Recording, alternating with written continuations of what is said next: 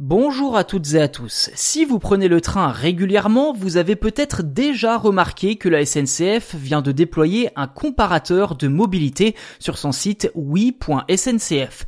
L'idée est de permettre à chaque voyageur de comparer l'empreinte environnementale de son trajet selon les différents modes de transport proposés que sont l'avion, la voiture, le bus, le train et le covoiturage. Ceci dit, que vaut vraiment cet outil? Eh bien, c'est ce que je vous propose de voir dans cet épisode de choses à savoir verte.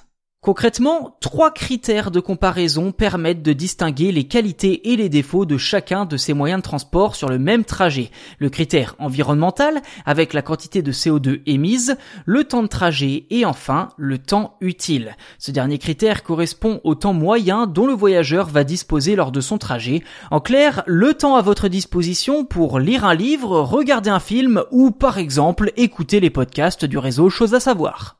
Une fois vos critères entrés dans le système, les résultats apparaissent classés du moyen de transport le plus avantageux au moins avantageux. Il est ensuite tout à fait possible de changer les critères de comparaison en fonction de vos sensibilités.